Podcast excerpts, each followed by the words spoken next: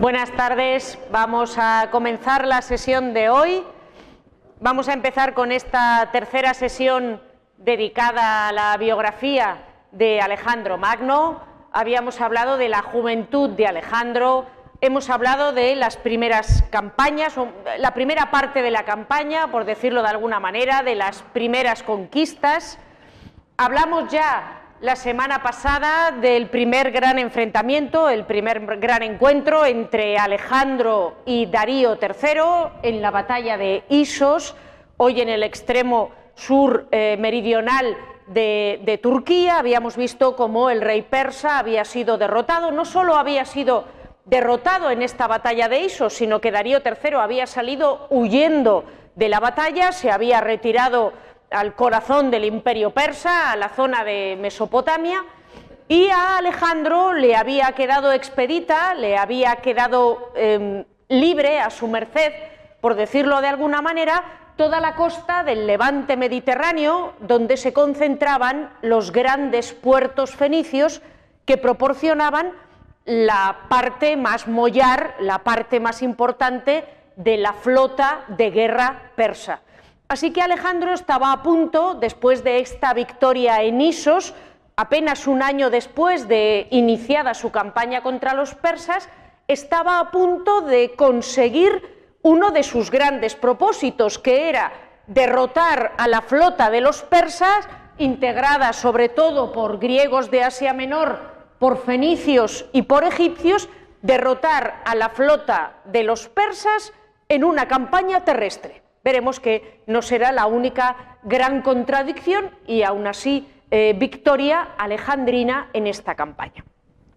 Así pues, Alejandro comienza a avanzar por esta costa del levante mediterráneo, eh, desciende hasta la zona de lo que hoy es el Líbano, las ciudades,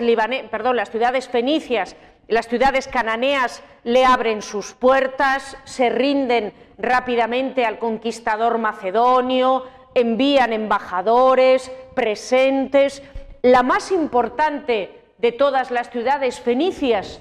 Tiro,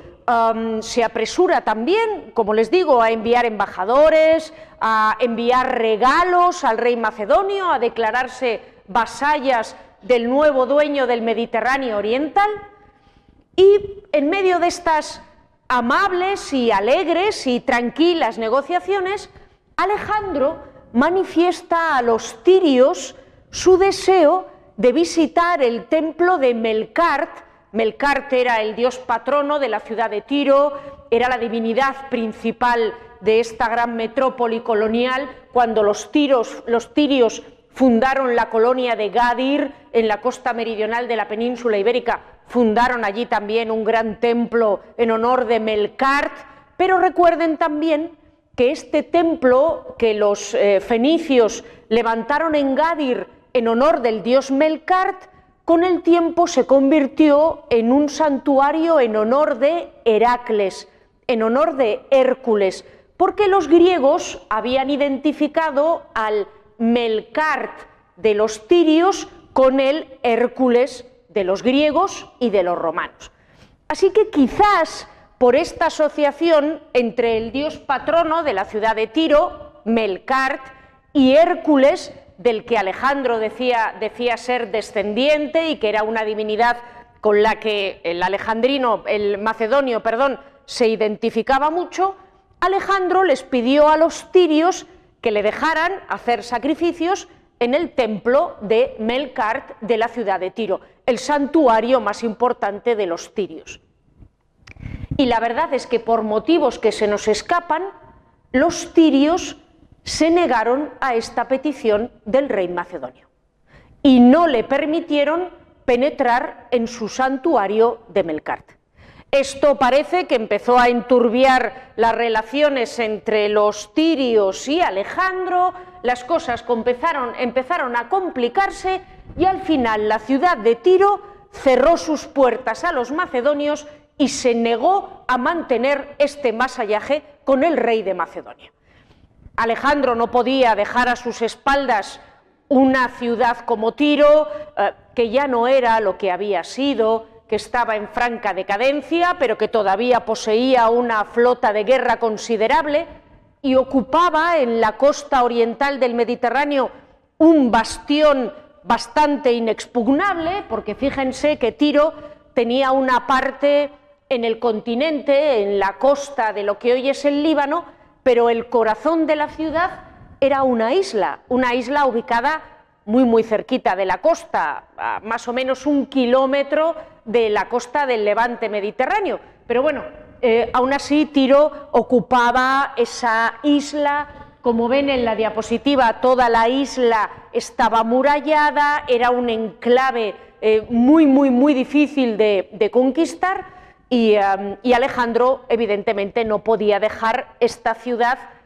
enfrentada a él a sus espaldas en la campaña que iba a emprender contra los persas, sobre todo porque la flota de Tiro era la más importante del levante mediterráneo en ese momento. Así que Alejandro decidió declarar la guerra a los tirios y apoderarse de la ciudad. Pero esta era una empresa harto complicada, porque recuerden que Alejandro no se fiaba de los griegos, no usaba la flota de sus aliados griegos, y tenía que tomar una isla con un ejército de tierra y sin flota. Y esto, bueno, pues eh, es una empresa, eh, pues evidentemente cualquiera pensaría que imposible. Pero aquí Alejandro empezó a demostrar dos cosas. La primera, que serán también una constante a lo largo de toda su campaña, la primera que él no se dejaba vencer absolutamente por ningún obstáculo,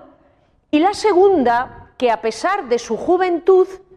era un hombre muy culto, bastante leído y que a la hora de enfrentarse a problemas militares no dudaba en examinar lo que habían hecho otros grandes generales antes que él. Y en el contexto de una guerra que había tenido lugar en Sicilia unas pocas décadas atrás,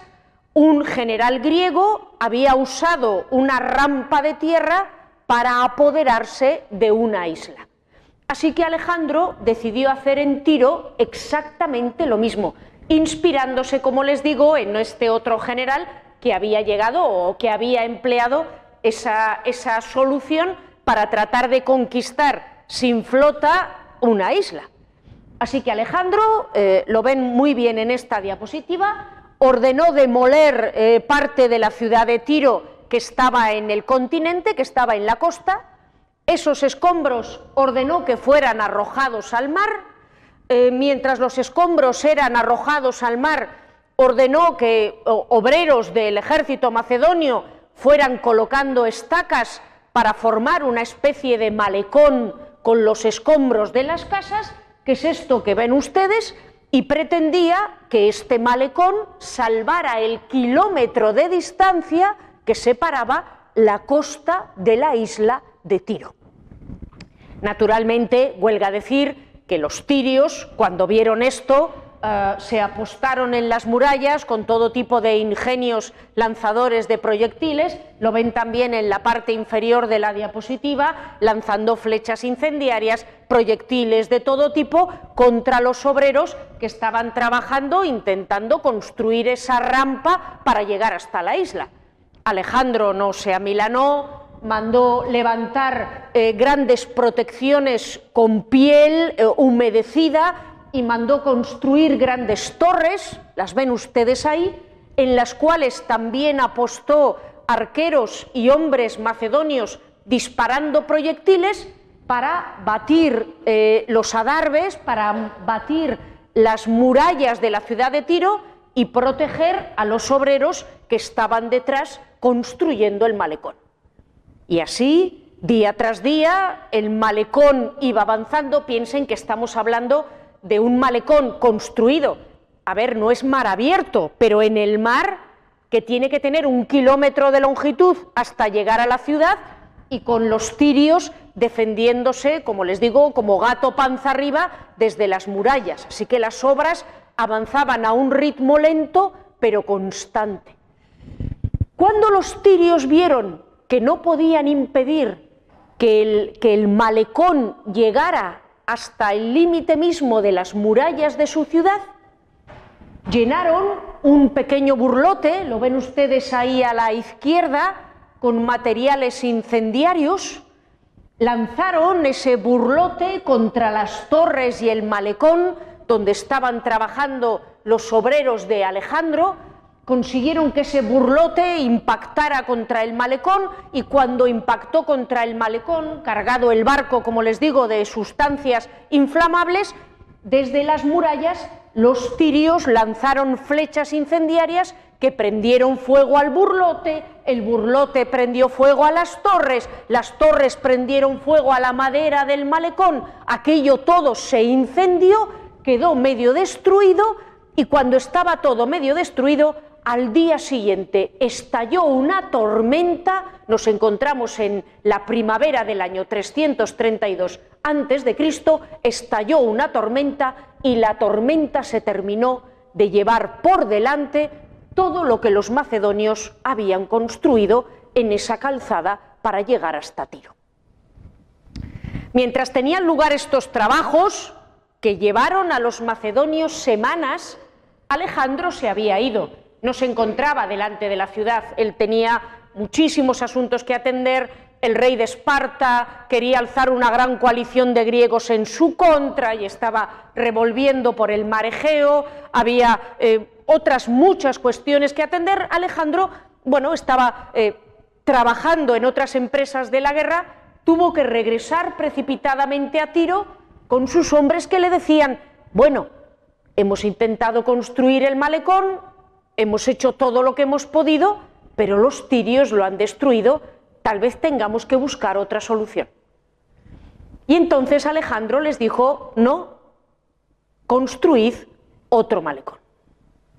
Y bueno, utilizando los restos del primero, aprovechando los cimientos que quedaban del primero como protección frente al oleaje, los macedonios volvieron a empezar otra vez en la empresa de construir esa calzada artificial para llegar hasta los muros de la ciudad de Tiro. Los tirios eh, otra vez seguían eh, defendiéndose eh, como podían, lanzando todo lo que tenían, pero la segunda calzada de Alejandro avanzaba a ritmo implacable. Pronto las baterías ubicadas en las torres construidas por Alejandro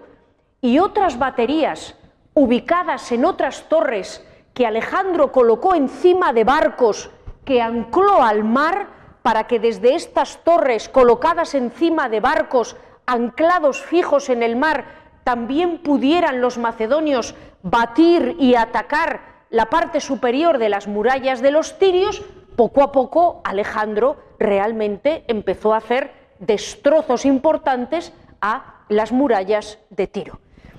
Cuando estaban en estas, los, tirios recibieron otra muy mala noticia. Gracias a las injerencias diplomáticas de Alejandro, el resto de las ciudades fenicias, aliadas de los macedonios, habían enviado sus flotas, lo ven ustedes en la parte inferior, flota fenicia, y así también lo habían hecho los chipriotas, la isla de Chipre también se había declarado vasalla de Alejandro, y esta flota chipriota y esta flota del resto de ciudades fenicias empezaron a asediar también por mar la isla de Tiro para que a los tirios no les llegara ningún suministro de agua y alimentos. Llevamos ya unos cuantos meses de guerra, los tirios hasta este momento estaban relativamente tranquilos porque dominaban el mar, recibían agua, recibían comida gracias a su propia flota, pero al ver que la flota tiria ya no podía salir a habituallarse porque estaban rodeados sus puertos por estas otras flotas y que la segunda calzada de Alejandro avanzaba a un ritmo absolutamente implacable, los tirios decidieron crear una flota de evacuación. En esa flota de evacuación montaron a una parte importante de los habitantes de Tiro que no podían combatir y los mandaron a una colonia que Tiro había fundado 500 años atrás. Los mandaron a Cartago. Cartago era una colonia tiria. En esta guerra, Cartago de hecho había sido aliada de los tirios, aunque esta alianza pues no había conducido a ninguna batalla significativa, y los, los tirios ya desesperados al ver que no podían frenar a las tropas alejandrinas, enviaron a una parte importante de su población a Cartago para que al menos pudieran refugiarse allá. Mientras tanto, Alejandro seguía avanzando de forma implacable. Deben ustedes saber que a pesar de enviar a una parte importante de la población a refugiarse en Cartago, los tirios no cedieron. Cuando las torres de Alejandro empezaron a causar destrozos en las murallas,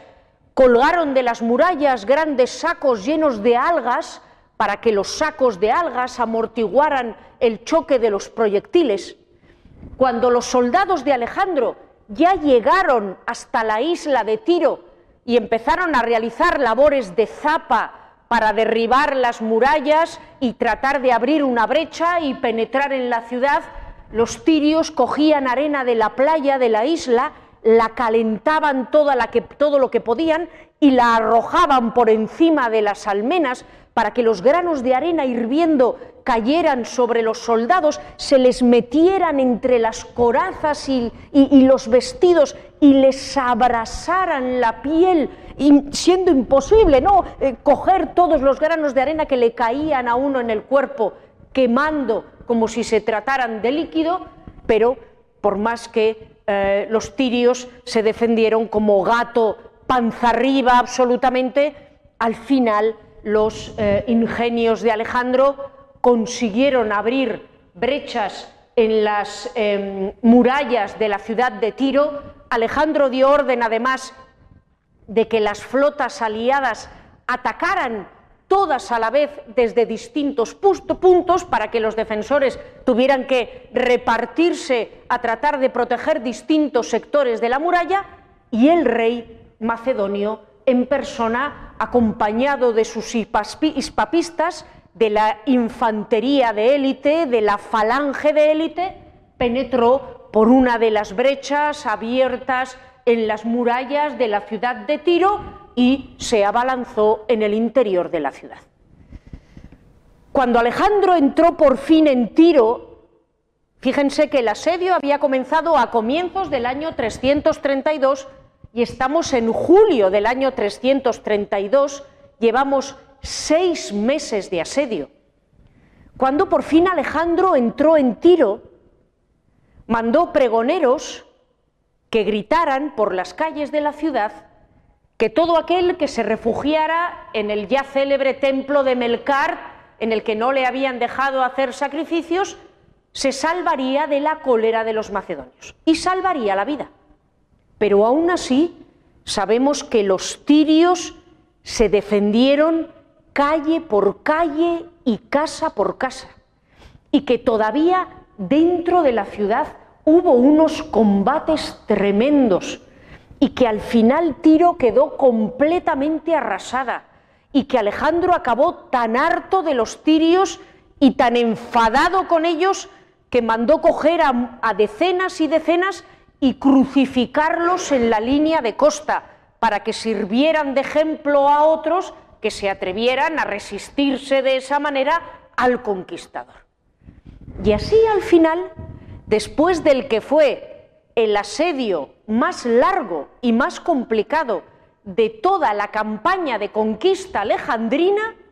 Alejandro entró en Tiro, fue a hacer el sacrificio en el templo de Melcar, que parece que había sido el origen de, toda la polémica, dejó a varios centenares, algunos dicen que miles, de tirios crucificados en las costas de lo que hoy es el Líbano y continuó su periplo. Les he dicho alguna vez que Tiro cambió la historia. No solo cambió la historia, también cambió la geografía. Ah, nadie se molestó en derribar los malecones, las calzadas que Alejandro había construido sobre el mar para llegar hasta la ciudad de Tiro, hasta la isla. Poco a poco las corrientes fueron depositando arena y otros detritus en torno a esas calzadas y al final las calzadas acabaron convertidas en tierra firme. Y la ciudad que hasta el año 332 había sido una isla, hoy es una península. Y si visita uno hoy el Líbano y se da una vuelta por Tiro y quiere visitar la ciudad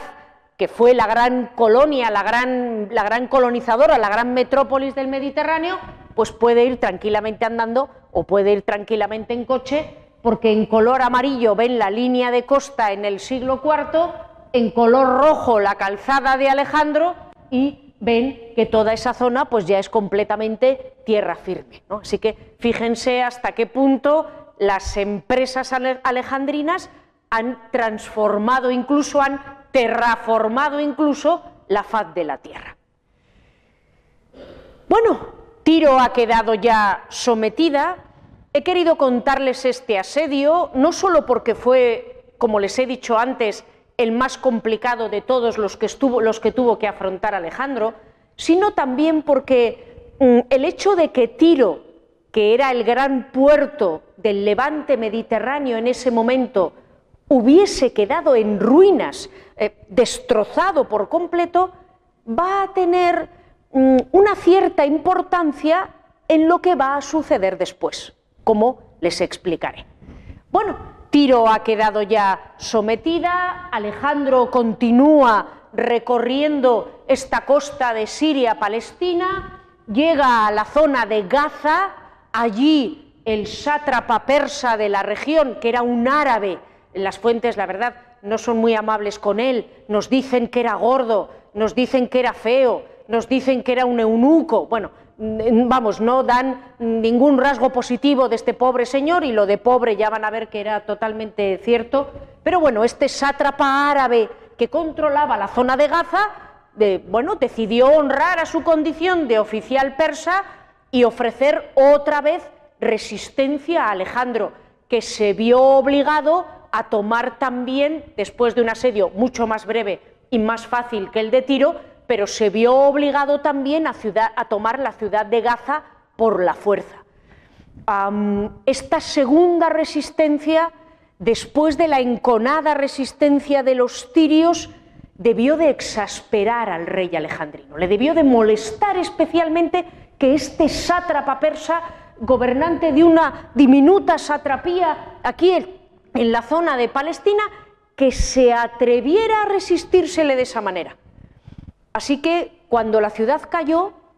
Alejandro ordenó que le trajeran al sátrapa, a este pobre señor que ya les he dicho que era eh, eunuco, gordo, feo, bueno, eh, y ahora vencido. Mandó que le trajeran y que lo ataran a un carro. Y con este pobre señor atado al carro vivo, Alejandro ordenó que empezaran a dar vueltas con el carro arrastrando al señor, al sátrapa persa, alrededor de las murallas de la ciudad de Gaza. La anécdota a cualquier hombre de la antigüedad, y sin duda a ustedes también, inmediatamente traía a la mente la derrota de Héctor delante de las murallas de Troya y cómo Aquiles, con el que Alejandro no perdía la ocasión de identificarse, había atado a Héctor a su carro y había rodeado las murallas de Troya con Héctor atado a su carro. Pero Aquiles al menos había tenido el detalle de matar a Héctor antes de arrastrarle alrededor de las murallas, pero al pobre sátrapa de, de, eh, la región se lo hicieron vivo, ¿de acuerdo? Y le fueron dando vueltas alrededor de las murallas hasta que ya el pobre señor culminó sus desgracias muriéndose. Este comportamiento por parte de Alejandro no solo pues le proporciona la oportunidad de identificarse con Aquiles y de hacer un poco de propaganda, sino que también nos muestra cómo el rey quiere evitar mediante el terror cualquier resistencia. Y está tratando de realizar castigos muy duros, muy sangrientos, bien a la población de Tiro, bien al sátrapa de la zona de Gaza, como advertencia a cualquier otro que se resista a él. El caso es que ya prácticamente transcurrido el año 331, que se le ha ido a Alejandro en tratar de someter la costa del levante mediterráneo, ya en noviembre del año 331 por fin penetra en Egipto, por fin se adentra en el valle del Nilo. Aquí el sátrapa persa de Egipto se apresuró a presentarse delante del rey macedonio y le ofreció una buena suma de dinero si simplemente le dejaba al sátrapa persa irse en paz, sin pretender eh, plantear absolutamente ninguna resistencia a la vista del ejemplo eh, de lo que le había pasado pues, al pobre sátrapa de la zona de Gaza. Este hecho, este hecho de que el sátrapa, el gobernador persa de Egipto, eh, se rindiera a Alejandro, incluso le diera a Alejandro dinero y sus muebles, si le dejaba irse, marcharse de la provincia, también podía deberse a que el gobernador persa era consciente de que tampoco podía ofrecer mucha resistencia a Alejandro en Egipto. Y esto se debía a dos circunstancias. La primera, que los egipcios odiaban la dominación persa. Egipto había sido conquistada 200 años atrás, a finales del siglo V, perdón, a finales del siglo VI antes de Cristo, por Cambises, el hijo de Ciro II. Esta conquista de Egipto ya había sido bastante dura para los egipcios y los egipcios se habían rebelado varias veces en contra de los persas a lo largo de las últimas centurias. De hecho, durante un breve periodo de tiempo, los egipcios consiguieron sacudirse el dominio persa y volver a ser independientes, así que el sátrapa persa sabía que no iba a encontrar muchos apoyos en, en pro de los persas en el valle del Nilo, era perfectamente consciente de eso. Pero es que además, fíjense, los egipcios que eran un pueblo muy especial, tremendamente refractario a cualquier injerencia extranjera, que no soportaban las dominaciones de otros, que guardaban muy celosamente sus costumbres, habían hecho una excepción con los griegos. Se había permitido que una colonia griega se asentara cientos de años atrás, antes de la conquista persa, en el delta del Nilo. Tienen ustedes ahí en el mapa a la izquierda el delta del Nilo. Ahí pueden ver el, brazo canopo, que es el brazo, uno de los brazos más occidentales del delta del Nilo, y ahí ven que en rojo pone Naucratis. Naucratis era una colonia griega en el norte de Egipto. Y los egipcios, los faraones egipcios, habían permitido a los colonos griegos asentarse en esa ciudad. Y Naucratis se había convertido en, un, sobre todo era un centro de comercio, de intercambio mercantil entre el, valle del Nilo, el curso del Nilo y la costa del Mediterráneo, pero Naucratis se había convertido en un centro económico muy activo y estaba habitado era una zona donde vivía mucha gente, pero estaba habitado en gran medida por griegos. Y había un número no desdeñable de griegos viviendo en el delta del Nilo. Y los faraones que se habían rebelado en contra de los persas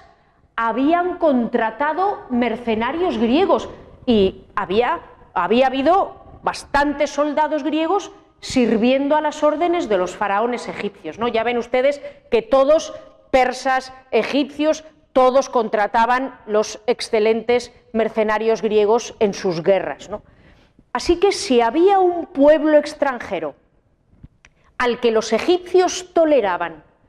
y que llevaban bien y con el que, eh, bueno, habían llegado a tener muy buenas relaciones, ese pueblo eran los griegos. Así que cuando Alejandro penetró en Egipto, ya les digo que el sátrapa persa se apresuró a marcharse la administración persa quedó rápidamente desmantelada y Alejandro fue el primer conquistador de la historia de Egipto al que los egipcios le abrieron sus brazos y lo recibieron como un libertador. El macedonio se dirigió en primer lugar a la ciudad de Memphis, más o menos lo que hoy es cerca, más o menos lo que hoy es el Cairo. Memphis había sido capital de Egipto en el imperio antiguo, en el imperio medio, después había sido la sede de los sátrapas persas y allí en Memphis Alejandro se apresuró a recibir el homenaje de la aristocracia y los sacerdotes egipcios, que como les he dicho, no solo lo recibieron como un libertador, sino que parece que se apresuraron a reconocerse propiedad o vasallos al menos del rey macedonio. No lo podemos decir con seguridad, pero es posible que en ese momento además Alejandro se coronara en Memphis faraón de Egipto. Como les digo, no podemos decirlo con total certeza, pero el rey macedonio eh, mandó hacer em, construcciones en los grandes templos en honor de Amón en Tebas, en el valle del Nilo, y en estos grandes templos en honor de Amón, aquí vemos eh, a la izquierda al dios Amón y a la derecha en actitud de adoración al rey macedonio, a Alejandro, al que ven ustedes eh, eh, en un aspecto indistinguible de un faraón egipcio, solo lo distinguimos por los jeroglíficos que llevan su nombre y que aparecen eh, representados en cartucho a la manera de los a la manera de los faraones, ¿no? Este es Alejandro, este es el dios Amón, y bueno, el hecho de que, como les digo, Alejandro aparezca caracterizado como un faraón, el hecho de que lleve a cabo estas obras, podría indicar que efectivamente los egipcios lo reconocieron como su monarca legítimo. Eh, Alejandro, por su parte, se apresuró a asegurar a los egipcios que él estaba dispuesto a respetar todas las particularísimas costumbres de su país y que su gobierno iba a ser mucho más llevadero que el de los persas. Sabemos, por ejemplo, que Alejandro sacrificó en Memphis en honor del buey Apis, que era una divinidad que en este momento estaba bastante de moda. el buey Apis era eh, una divinidad que luego se transformaría en, Serapis, a la que eh, rendían culto en forma de buey, un buey con unas marcas particulares en el pelaje que era identificado como la encarnación de la divinidad. Estos bueyes vivían a cuerpo de rey y cuando morían se les momificaba y se les enterraba en unos sarcófagos tamaño de buey eh, absolutamente descomunales, de los cuales todavía conservamos algunos en el Serapeum de Saqqara, en la necrópolis del buey Apis, en la necrópolis de Serapis, en Saqqara, que era la necrópolis de Memphis, la capital de Egipto. Una vez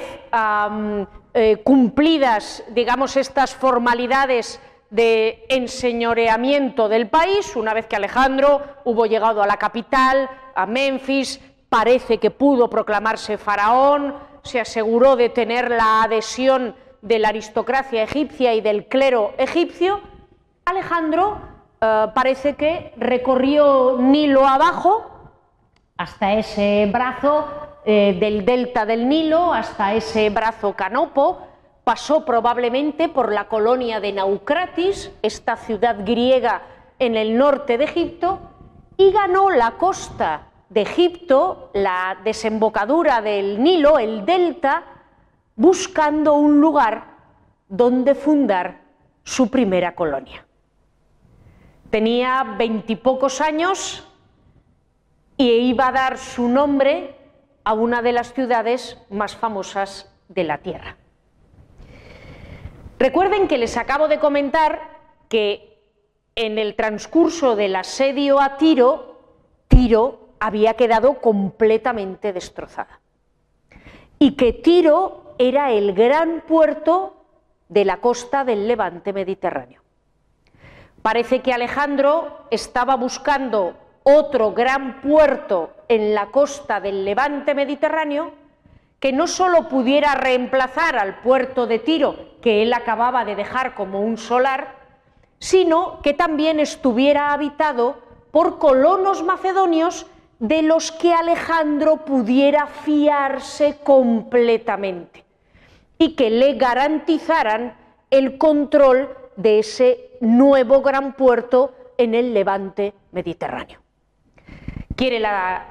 los historiadores de la época, eh, la tradición eh, de época alejandrina, que el rey empezó a recorrer la costa del delta, una costa absolutamente monótona, donde prácticamente no hay accidentes naturales, eh, buscando un lugar donde, donde levantar su, su nueva ciudad, su primera colonia, la primera y la más famosa de todas las ciudades que llevaron su nombre, y que esa noche, cuando estaba buscando la ciudad, el, emplazamiento de la ciudad,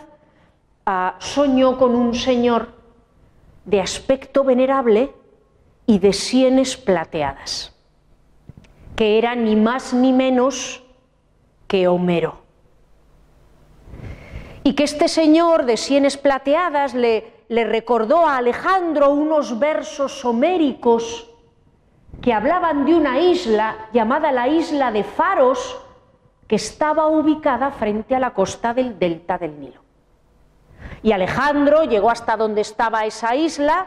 vio que el lugar era perfecto para fundar allí una ciudad y comentó que Heródoto, perdón, que Homero no solo era un poeta extraordinario, sino que también era un señor con un ojo fantástico para el urbanismo, porque Homero le había indicado en sueños a Alejandro el sitio perfecto para fundar una ciudad. Se cuenta también que Alejandro eh, quiso em, inmiscuirse personalmente en el trazado urbano de su primera colonia, de su primera ciudad, y que quiso él eh, diseñar dónde irían los mercados y dónde estaría el palacio real y, y dónde iría ubicado todo, y que quiso marcar el trazado de las calles en el suelo. Y que como los macedonios no tenían con ellos tiza, ni ningún otro material para hacer esas marcas, lo único que tenían era harina, bueno, pues cogieron harina blanca y sirviéndose de esa harina fueron eh, colocando eh, todo el trazado de lo que sería la ciudad de Alejandría. En el momento en el que la playa estuvo llena de un montón de harina desperdigada por el suelo, vino una bandada de pájaros tremenda, el delta del Nilo estaba absolutamente lleno de aves de todo tipo que se puedan imaginar, vino una bandada de pájaros tremenda, se posó en el suelo, em, se comió la harina y en un abrir y cerrar de ojos allí ya, ya no quedaba absolutamente nada y se había borrado todo el trazado de las calles que había marcado el rey macedonio. Alejandro era tremendamente supersticioso y nos dicen las fuentes que cuando vio que los pájaros enviados de los dioses para comunicar sus augurios a los hombres habían devorado las marcas que él había hecho de su ciudad, o sea, se habían comido su ciudad, Alejandro lo interpretó como un mal augurio, pero que los adivinos que siempre lo rodeaban y le acompañaban se apresuraron a tranquilizarle y a decirle que eso no era un mal augurio, sino todo lo contrario, y que aquello significaba que esa colonia que él iba a fundar sería sin duda alimento de múltiples naciones y madre nutricia de pueblos enteros. Y la verdad es que los adivinos de Alejandro no se equivocaban. Ah, el emplazamiento estaba, mm, se lo había dictado Homero, el emplazamiento estaba maravillosamente escogido. A la derecha, al este, tenía el brazo canopo, este brazo del Nilo, que permitía conectar con el río Nilo y que era navegable desde la costa hasta el río. A la espalda de la ciudad, separándola del desierto, había un lago, lo ven ustedes ahí, el lago Mareotis, que protegía, como les digo, el sector meridional de Alejandría. Al norte tenemos la costa del Mediterráneo, pero la costa mediterránea estaba protegida por la isla de Faros, eh, donde luego al lado de la isla se construiría el celebérrimo faro de Alejandría por eh, obra de uno de los generales de Alejandro, y esta isla de Faros protegía los puertos de Alejandría, ven ustedes ahí, puerto mercantil, puerto militar, los puertos de Alejandría que estaban justo detrás, creando unas dársenas protegidas para los barcos que hacían de Alejandría un puerto extraordinario. Así que la ciudad estaba comunicada con el Valle del Nilo, tenía abundancia de agua dulce, tenía unos puertos protegidos eh, gracias a esta isla de Faros y bueno, fue un enclave que inmediatamente después de la fundación alejandrina recibió por parte de Alejandro colonos griegos, Alejandría empezó a crecer eh, con Ptolomeo, el primer faraón tolemaico general de Alejandro, se convirtió en la capital del Egipto tolemaico y apenas 100 años después de su fundación, Alejandría ya era una de las ciudades más grandes del Mediterráneo, cumpliendo la profecía que le habían hecho los adivinos, esa de los pájaros, y que iba a ser madre de, naciones. Bueno, Alejandro ya ha fundado un gran puerto que puede reemplazar al puerto de Tiro y que está poblado por colonos macedonios que a él le dan total confianza, es faraón de Egipto o podría ser faraón de Egipto, es dueño sin duda alguna del Valle del Nilo, lo normal sería que Alejandro en este momento regresara a la costa del levante mediterráneo y pusiera rumbo a Mesopotamia, donde Darío III estaba reuniendo el ejército más grande que había visto hasta ese momento la faz de la tierra. Pero en lugar de eso, Alejandro dejó Alejandría y empezó a avanzar por la costa del Mediterráneo hacia Occidente. Ese avance, aunque parece un poco extraño, tenía su sentido. La costa que se extendía al occidente de Alejandría, más allá del final del delta del Nilo, pertenecía a la región de Cirene, y tenía sus propios soberanos. Y estos señores de Cirene, este señor de Cirene, que era una región muy helenizada, eh, donde había colonias griegas, se había apresurado a declararse vasallo de Alejandro. Así que parece que Alejandro se llegó hasta la región de Cirene para recibir esta zona de aquí, para eh, a ver,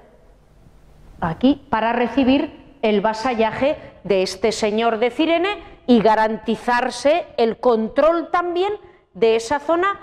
que, como les digo, tenía una cierta importancia, es más o menos lo que hoy es la costa de Libia, había allí colonias griegas, bueno, a Alejandro le parecía importante garantizarse la lealtad de ese territorio. No se sabe si se le había ocurrido ya antes o tuvo noticias de la existencia del lugar gracias a los habitantes de la región de Cirene, pero el caso es que cuando estaba allí recibiendo estos vasallajes, le regalaron eh, también unos caballos y, bueno, pertrechos para su expedición, Alejandro decidió internarse casi 400 kilómetros en el desierto que separaba Egipto de Libia, en busca de un oasis perdido literalmente en medio del desierto que se llamaba el oasis de Siwa y que lo, lo tienen ahí marcado en la diapositiva. Este oasis de Siwa, que era un auténtico vergel, lo tienen ustedes aquí en la diapositiva, era literalmente un oasis lleno de fuentes de agua dulce. Había una que decían los griegos que tenía distintas temperaturas a lo largo del día, pero bueno, eh, lleno de fuentes de agua dulce, lleno de palmeras, de dulces dátiles, lleno de campos de cultivo, pero era una zona que estaba tan increíblemente apartada de todo. Ya les he dicho que Alejandro tuvo que hacer 400 kilómetros para llegar hasta allí, 400 kilómetros a través del desierto, porque se perdieron tratando de llegar a este sitio, porque nos dicen que se les aparecieron, algunas fuentes nos dicen que unos cuervos que eh, volaron para indicarle a Alejandro el camino, otro, Ptolomeo, nos dice que unas serpientes que hablaban, que se le aparecieron para, no sé, decirle por aquí, y le fueron las serpientes indicando el camino, pero que se perdió Alejandro con un puñado de hombres tratando de llegar allí, que lo pasó francamente mal tratando de llegar a Siwa, como les digo, era un sitio tan en medio de la nada, tan absolutamente apartado de todo, que ni siquiera había pertenecido tradicionalmente al Egipto faraónico. Siwa solo había quedado en manos de los faraones egipcios en el siglo VII a.C., unos pocos siglos atrás. Y, los faraones egipcios de, de la época de esplendor de Egipto ni siquiera se habían molestado en apoderarse de este lugar que, como les digo, estaba perdido en, medio del desierto. Entonces, ¿qué hace Alejandro perdiéndose por las arenas, poniendo en peligro su vida, porque eh, puede que sea exageración, pero nos dice que se quedaron sin agua, que si no es por estos animales que les llegaron al oasis no hubieran llegado, que cuando tenían sed de repente hubo una tormenta que les dio de beber, pero que si no lo habrían pasado francamente mal. ¿Qué llevó al macedonio a en medio de una campaña tremenda que él había puesto en marcha? Mientras Darío III está reuniendo un ejército gigantesco en Mesopotamia, perderse en la frontera entre Libia y Egipto. Bueno, pues parece que en este oasis de Siwa había un oráculo. Y no solo había un oráculo, se decía que este oráculo era el oráculo más fiable de todos los oráculos que había en el Mediterráneo. Todos los oráculos eran 100% fiables, la verdad.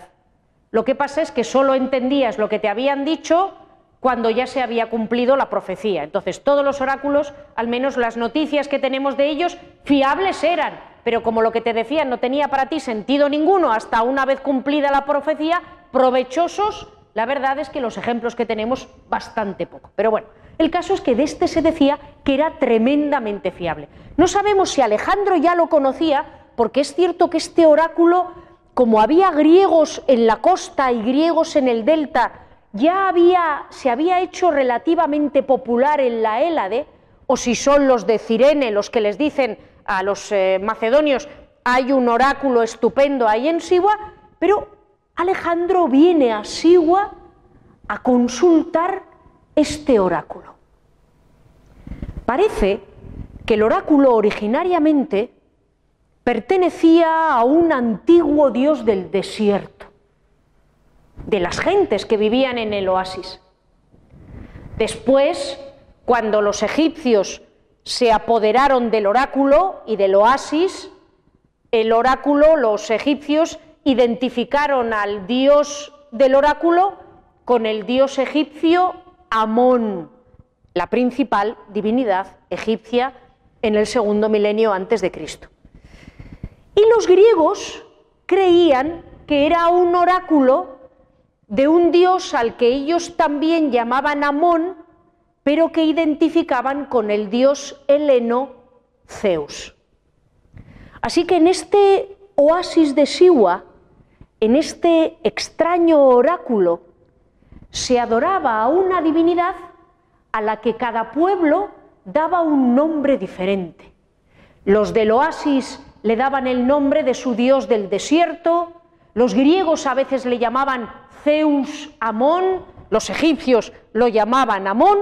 pero todos coincidían, como les digo, en que este oráculo daba respuestas que eran ciertas. Así que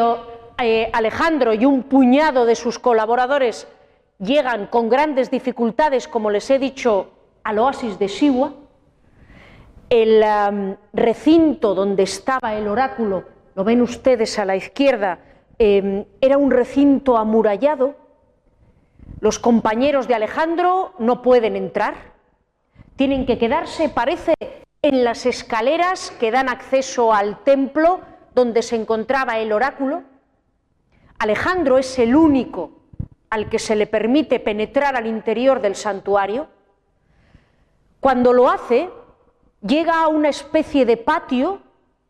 donde había una barca y dentro de esta barca, que era una barca eh, que les puede recordar a ustedes a un paso de Semana Santa, una barca, no una barca para navegar, sino una barca profesional,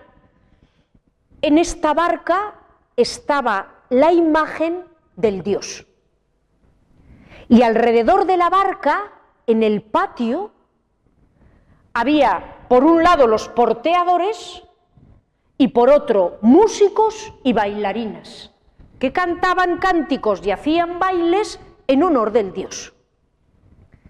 Y uno de los procesos para obtener el oráculo era el siguiente.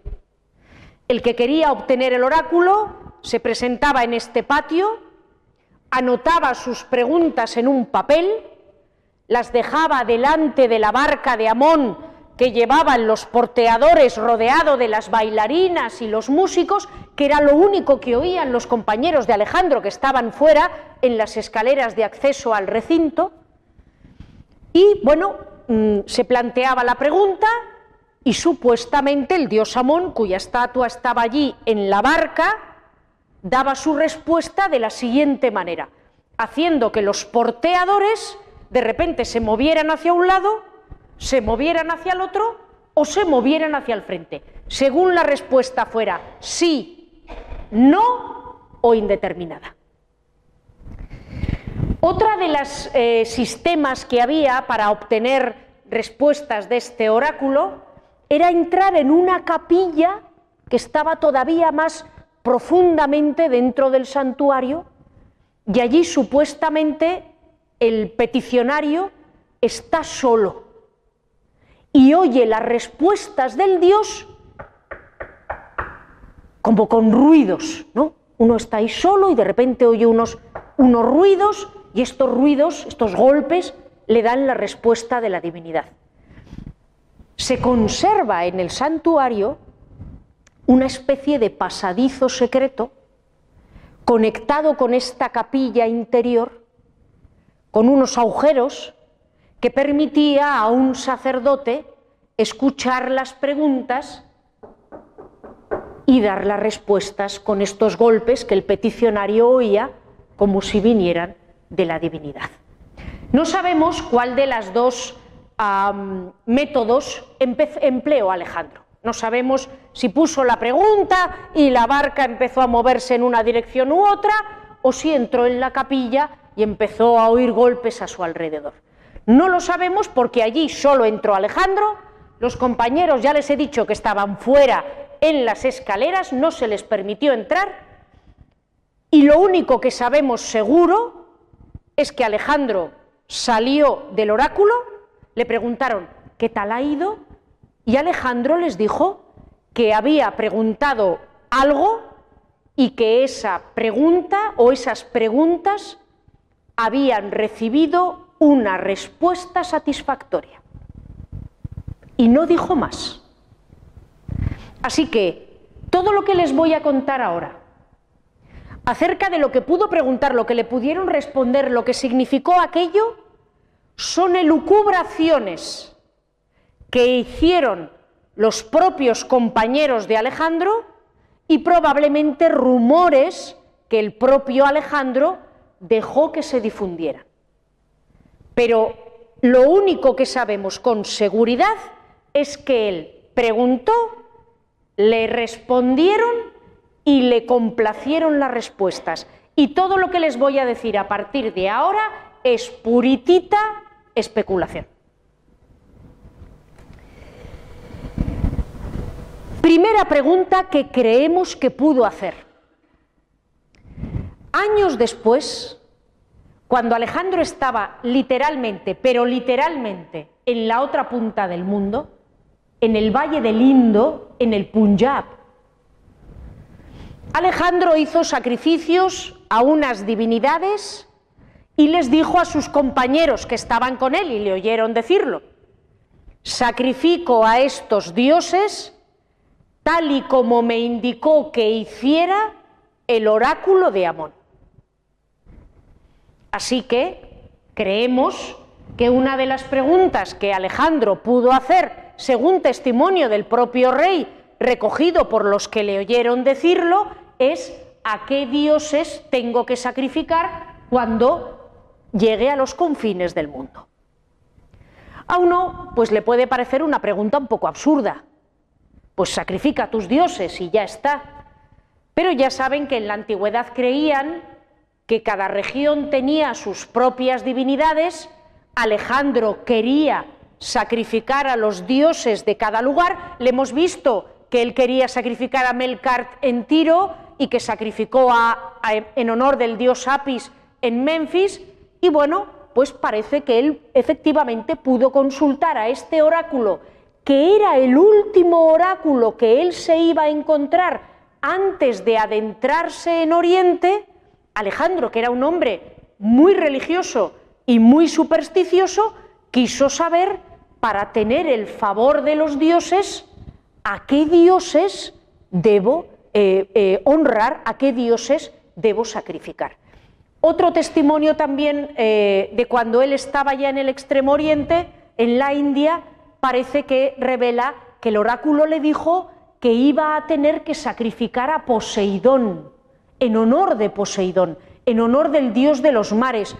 entendiendo ya que Alejandro iba a llegar a los confines de la tierra.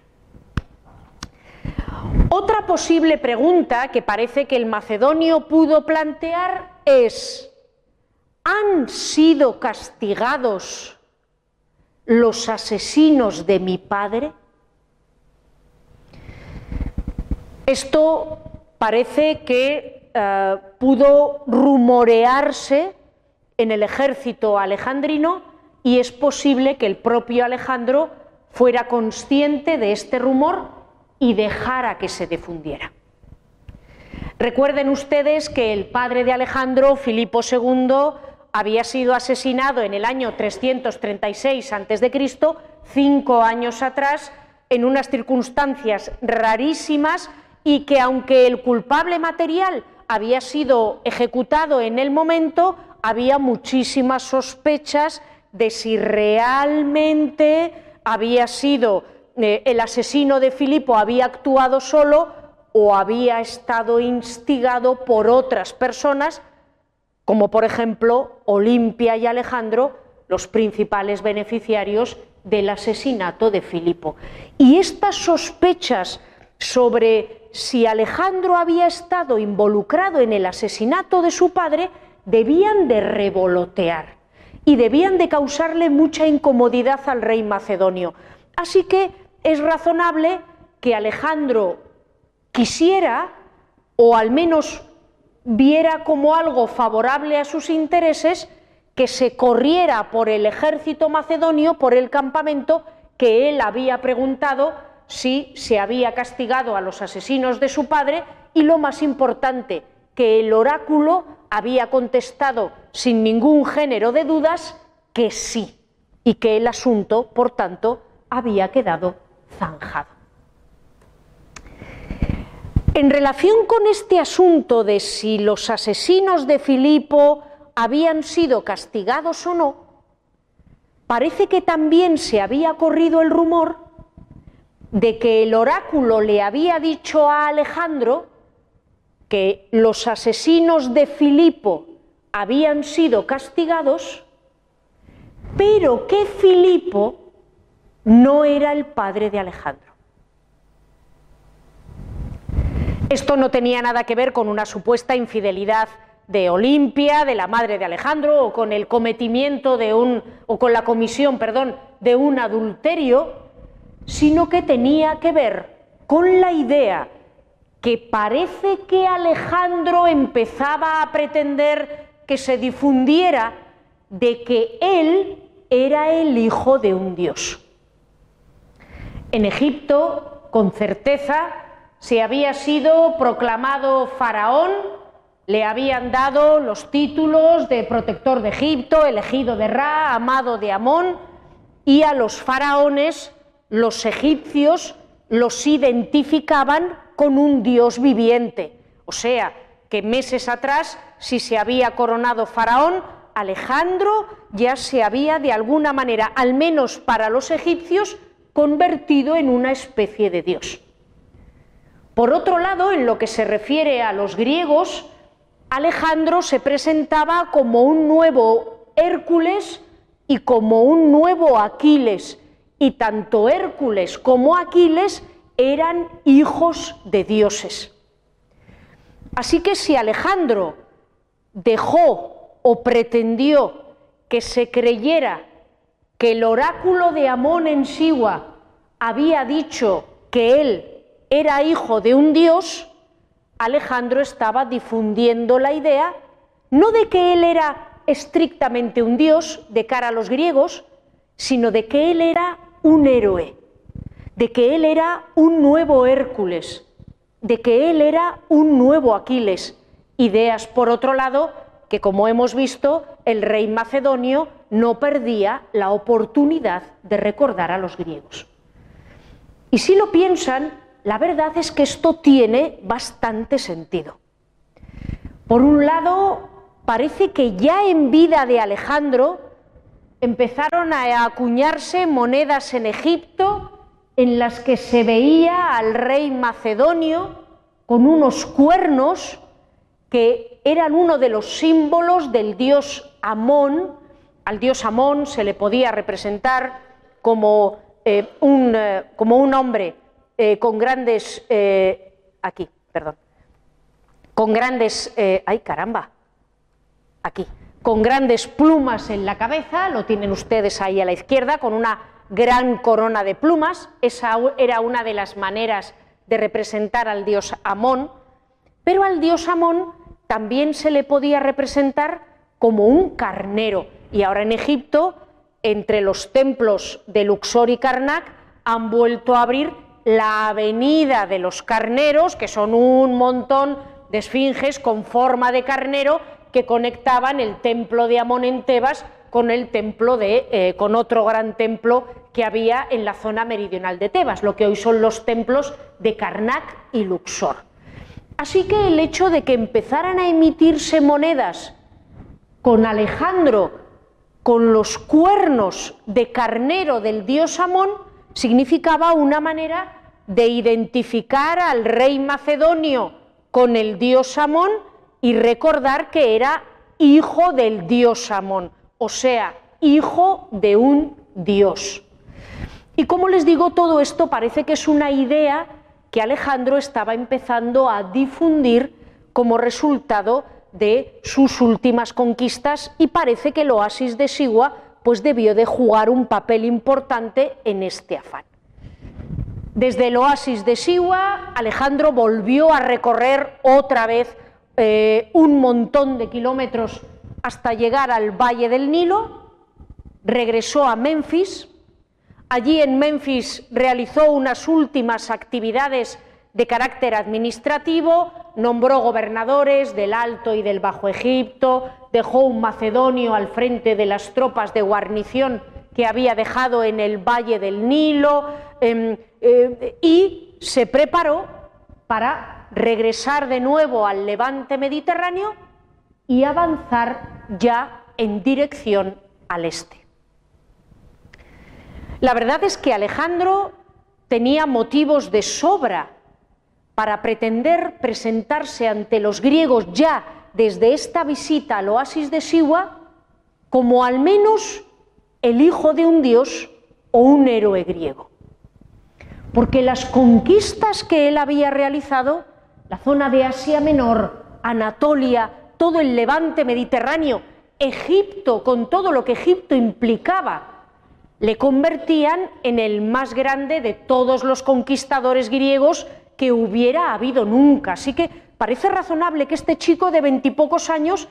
quisiera empezar a presentarse al mundo como alguien absolutamente extraordinario. Yo es que tengo que ser alguien divino, yo es que tengo que llevar sangre de dioses en mis venas, porque lo que yo he logrado no lo ha conseguido ningún otro griego antes de mí. Pero lo cierto es que todo lo que él había conseguido hasta ahora y que tal vez le empezaban a él hacer soñar con ser un nuevo eh, Aquiles o un nuevo Heracles. Por un lado, caía un poco mal entre muchos macedonios que desaprobaban este asunto de yo soy un hijo de un dios, Filipo no es muy padre, porque creían que Alejandro estaba haciendo de menos a su progenitor. Y ya les comenté al hablar de la juventud de Alejandro que las complicadas relaciones entre Alejandro y su padre, y sobre todo la complicada relación entre Alejandro y la memoria de su padre, iban a ser algo que le iba a acompañar durante toda la campaña, y este asunto hizo que algunos griegos, algunos macedonios, levantaran la ceja y dijeran, como si Filipo no fuera un digno padre tuyo con los logros que él consiguió. Y por otro lado, todo lo que había logrado Alejandro estaba a punto de, de desaparecer si era cierto que Darío III había reunido en las inmediaciones de Babilonia, en el corazón de Mesopotamia, el ejército más grande que hasta ese momento había contemplado el hombre. Y aquí Alejandro hizo una cosa curiosísima. A pesar de que sabía que día tras día los efectivos de Darío aumentaban a medida que Darío reclutaba tropas, Alejandro no tuvo ninguna prisa. Y en lugar de ir a Mesopotamia a tratar de encontrarse con Darío en el corazón del valle del Tigris y el Éufrates, antes de que Darío terminara de preparar sus tropas, Alejandro regresó a Tiro y se quedó en Tiro bastante tiempo, asegurando el control de toda la zona de Siria-Palestina, por ejemplo, se le rebelaron los samaritanos y destruyó la ciudad de Samaria, regresó, como les digo, a Tiro, se quedó en Tiro bastante tiempo y Alejandro no puso rumbo a Oriente hasta que parece que le llegaron mensajeros ni más ni menos que de Darío III, que le dijo el rey persa que ya tenía su ejército preparado y que le esperaba en Mesopotamia. Y habiendo dejado a Darío que reuniera esta tropa gigantesca aposta, Alejandro emprendió entonces la marcha a Oriente, dispuesto a afrontar con pasmosa tranquilidad la batalla decisiva de toda la campaña, que habría de decidir quién era el verdadero amo del mundo. Pero de esa batalla decisiva, de lo que ocurrió entonces, de quién fue realmente el destinado a ser el amo del mundo, pues ya hablaremos en la sesión de la semana que viene, que se titula ominosamente, por no dejarles a ustedes con la intriga si es que la tienen, Alejandro y la conquista de Persia.